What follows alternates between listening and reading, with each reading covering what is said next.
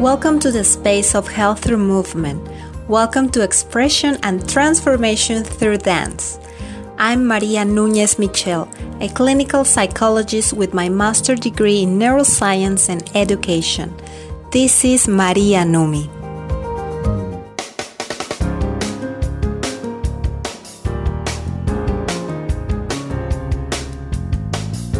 Hello, everybody. I'm so excited to introduce you to Lin Urborg. How are you, Lin, today? I'm great. Thanks. Thank you very much. Thank you for being here. Thank you so much for this opportunity. And Fiber Warriors, this interview gonna be the best for you if you have problems to sleep because the goal for this uh, interview is that tonight you can sleep more and better and feel that you rested, right? Excellent, yes. So, who is Lin? Lin is writing a book about sleep, and we're going to start with this interview. Lin, why is quality sleep so important for brain and overall health? So, quality sleep is extremely important because during sleep, the deep sleep cycle, or the slow brainwave cycle, brain cleanup takes place, memory consolidation, and healing of tissues, tissue repair. So during the brain cleanup, there are there's a system called the glymphatic system, and that's responsible for cleaning up the toxins that get built up during the day. Mm-hmm. And without that toxin cleanup, we just walk, we could be walking around like zombies. Mm-hmm. In fact, I have many times. yes. it's very difficult to focus. Mm-hmm. So, during that toxin cleanup as well, amyloid beta, it's a protein that gets built up in the brain also, and it's linked to Alzheimer's disease. Mm-hmm. And during deep sleep, that amyloid beta gets cleaned up as well. So it's a crit- deep sleep and slow wave brain mm-hmm. are critical for brain cleanup and overall brain health. And then memory consolidation, that is also very much linked to brain health. And without it, if it's impaired, our decision making is impaired, um, our abilities to think clearly and our moods are also altered. Um, and that's all due to neurons that are overloaded in the brain. A neuron overload impacts our brains tremendously. And um, so that's the memory consolidation. Then the third is healing and tissue repair. Mm-hmm. So the tissue repair is critical, and hormones are released during that time. Mm-hmm. Hormones act as um, assistance to repair the tissues, mm-hmm. and heart disease and diabetes are linked to inflammation, and inflammation during our deep sleep hours is reduced. Mm-hmm. And so um, the tissues, as a result of the correct hormone release, mm-hmm. um, help with the inflammation response and reducing that inflammation response. So all three help the brain. Mm-hmm. So interesting. Okay, Lin. anything else? Yeah, I could say that that healing response, just speaking to my personal experience, mm-hmm um, when we don't have the proper sleep, we when we don't we have the cannot access that deep sleep cycle. Mm-hmm. The aging response in our body is accelerated. Mm-hmm. So that's another reason why we need to access the deep sleep for those of us that want to stay beautiful and and such. Well, um, just overall health mm-hmm. for deep sleep. So, uh, there are other ways that I could communicate also the um, the brain cleanup. Mm-hmm. So, if any of your listeners have um, experience a lack of sleep, for instance, uh, upon awakening, it might feel like, at least for me, during my worst times, mm-hmm. it feels as though my brain hasn't been cleaned up, as though I've gone through a laundry cycle or a dishwashing cycle, and all that crud is left on my brain. And that's what interrupts our clear thinking. So that's a way to kind of um, visualize mm-hmm. from first-hand experience what that brain cleanup does and why it's so useful, why it's so important. Thank you, Lin.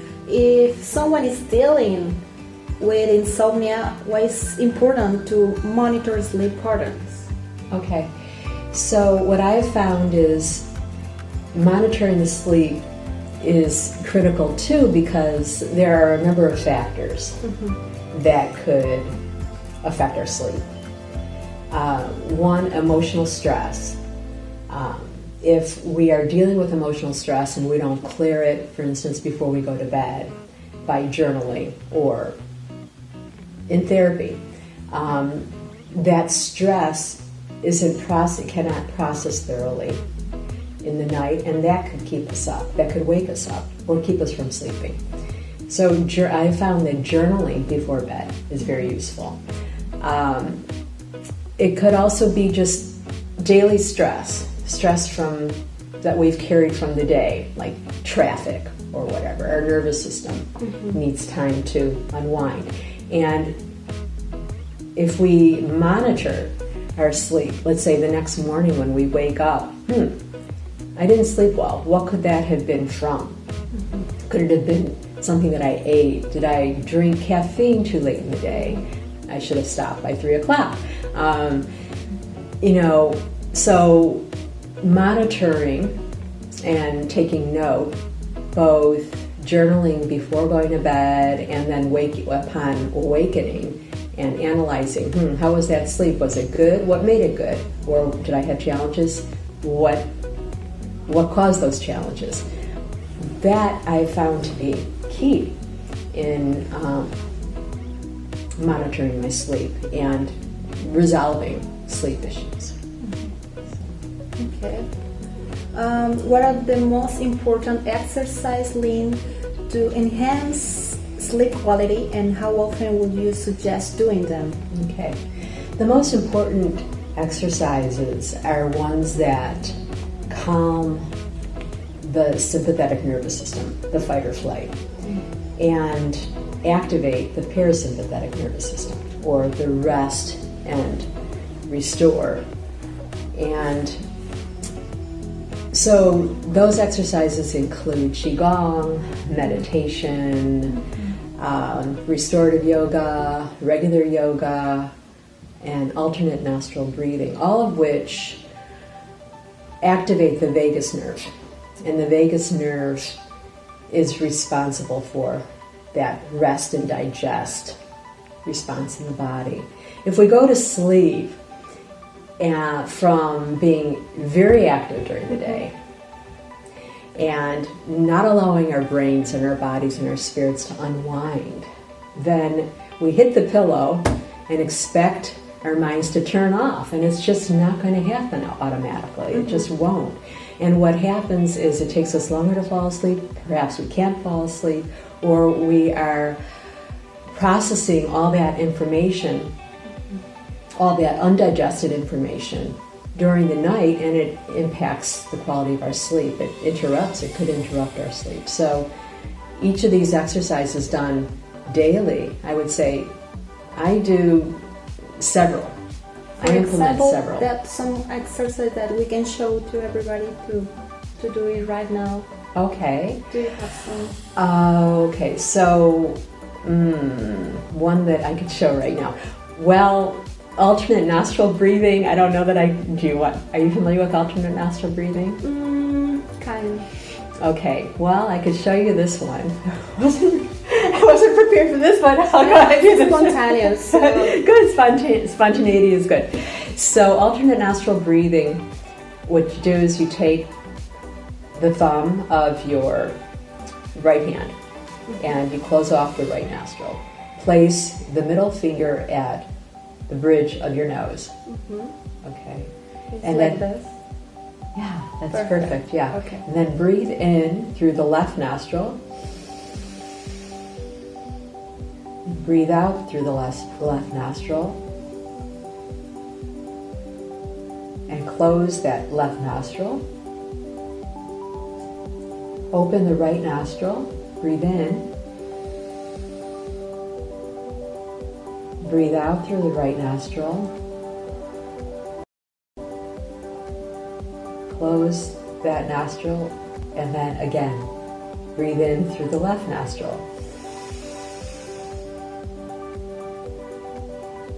And breathing out.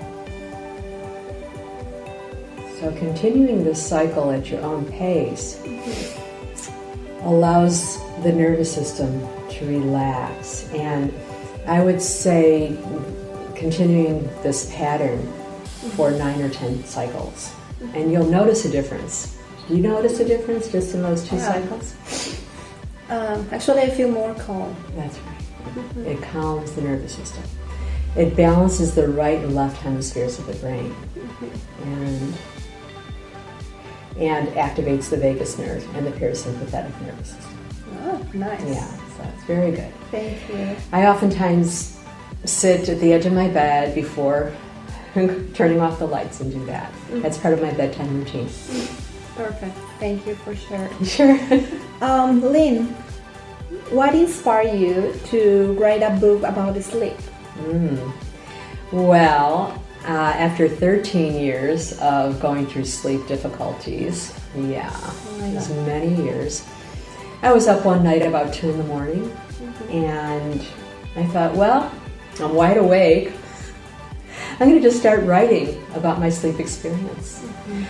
And I wrote from a place of transparency. I was just in a place that was real, as though I was uh, writing a journal, but yet at the same time writing to my future sleepless audience. and so I found that through my writing it was inspirational, um, what was coming through, because I had gone through so many years of sleep difficulties. I had something, I had valuable things to share. Not only my story, but um, tools and um, ways, things that I've impl- implemented. Um, changing my pillow, for instance, or um, changing, altering my diet, a number of things that assisted in um, my sweet sleep quality. Um, I had a ways to go. I had three more years to go before things really shifted to a place of fine quality sleep. But even at that point, I was um, writing about, hmm, I have something to share here. And these listeners or readers can, um, they'll be able to relate. And I don't, I wasn't aware at that point, and I'm not even aware yet still, of anybody that's written a book that's dealt with insomnia or sleep challenges for many years that others can relate to. And it, it could, I know that's the case with other diseases, be it heart disease, cancer. There's many support groups out there, but um, and there may be support groups out there for insomniacs. I'm not sure. Maybe you would know, but um, this certainly was a supportive book that I saw potentially that could uh, ease the minds and the hearts of people that were dealing with sleeplessness. And learn some tips, of course. Mm-hmm. And along the way, as the book developed, now I started writing that book three years ago. And so as time went along, I more intentionally researched sleep. Mm. With the thought in mind that okay this is going to be a book for sleep for people that are suffering with insomnia. Mm-hmm. So it was important to me to write from a place of not authority but to give it um, more credibility. My story is one thing, but to give the book credibility was important to me. So that's that's what motivated me and inspired the book. Nice. Thank you. I wonder if you have um, um, special bed, a special pillow, because some people uh, ask me about the how and improve the um, the sleep cycle. So, for example, I uh, in my case, I need to use um, uh, black curtains, and I need to deal with so much um, activities or ritual to before to go to sleep. Mm-hmm. So, what about you? Tell me your secrets. Oh boy! Well, many of which are in the book. I'll give you. I'll share some. Some, yeah. I'll give you a taste. So I sleep with a special pillow. It's a cervical pillow, mm-hmm. and the the reason for that is at one point along the line, um, and I discovered that I was snoring, and snoring could impact sleep. Mm-hmm. I in fact thought that I had sleep apnea, but I didn't. I bought this cervical pillow, and it supports the neck, and the snoring decreased, um, and my sleep quality improved. I sleep with blackout curtains. When I don't, I find that that's that's definitely an issue because light um, interrupts sleep. And um, I also sleep with an eye mask on. And um, another way to um, calm the nervous system, by the way, and that helps drop into sleep, is an eye pillow. Have you heard of that? An eye pillow? No. Okay. That's um, in yoga. Mm. Oftentimes, yoga teachers bring eye pillows to class, and that helps also to activate the vagus nerve and the parasympathetic nervous system. It helps to calm the nervous system. So the pressure on the the forehead and light pressure on the eyes. Um, I do the bed. It took a while to find. I felt like Goldilocks um, and the Three Bears, if you've ever heard of that. And, okay, um, if the uh, finding the right mattress was important, and um, there's a number of other things um, that have helped my sleep as well. Uh, I guess okay. So yeah, that's that's Some tips. Okay. um, and I was thinking about the the the relationship between technology, Wi-Fi with a cell phone. That some people, um, some of my clients or some of my patients. Um, I know the the cell phone is really useful. They have a lot of apps, but at the same time, um, they ask me how closer to be during the night to, to get the cell phone because some people uh, put under the pillow or Mm, very mm. close to in the room Uh-huh. and for me i turn off the wi-fi and i need to to manage with this i don't know if you have some ritual about the Oh boy. wi-fi electricity I sure do, and that's the main piece of the book. Actually, I go into this in depth. On they're called electromagnetic frequencies or electromagnetic interference. My the room is clean of any electronics. I don't even sleep with a clock in my room. Mm, me either And as far as phone technology, I turn off my phone at night. No airplane mode, I turn it off. If I use the phone after sundown for any reason, I wear blue blocker glasses, they're amber glasses. Um, no devices, really, I turn those off. All devices are turned off before bed. Um, as Maria said, I also turn off the Wi Fi, I turn off the router at night. Um, I've gone to the extreme of having the smart meter removed from outside our home. These EMFs are extremely, um, they are extremely linked and interfere with sleep and health. Um, there's many, many studies out there that prove that um, and research. So there's much that can be done to clean up that dirty energy in the house. Um, And if you're having a problem sleeping, um, it could likely be the EMFs, particularly if you're a highly sensitive individual like myself. I'm highly sensitive. Um, and if you want to find out, if, if you want to take a questionnaire or evaluation to find out if you are, there's evaluations online. Mm-hmm. Um, but that's useful to know. Uh, so that you know you could help yourself in that way. Okay, thank you, Lin. And what would you say to someone who has who has tried everything and their insomnia is getting worse? Mm-hmm. Well, that in part relates to the EMFs. Um, I would say that um, that's one aspect. If it, if you haven't already sought out professional help, do so. And I would say again, psycho- a psychologist could be of utmost importance there. If you haven't, if you haven't tried out therapy yet, um, seeing your uh, medical professional, maybe they will have some insight. I personally, I went the alternative route.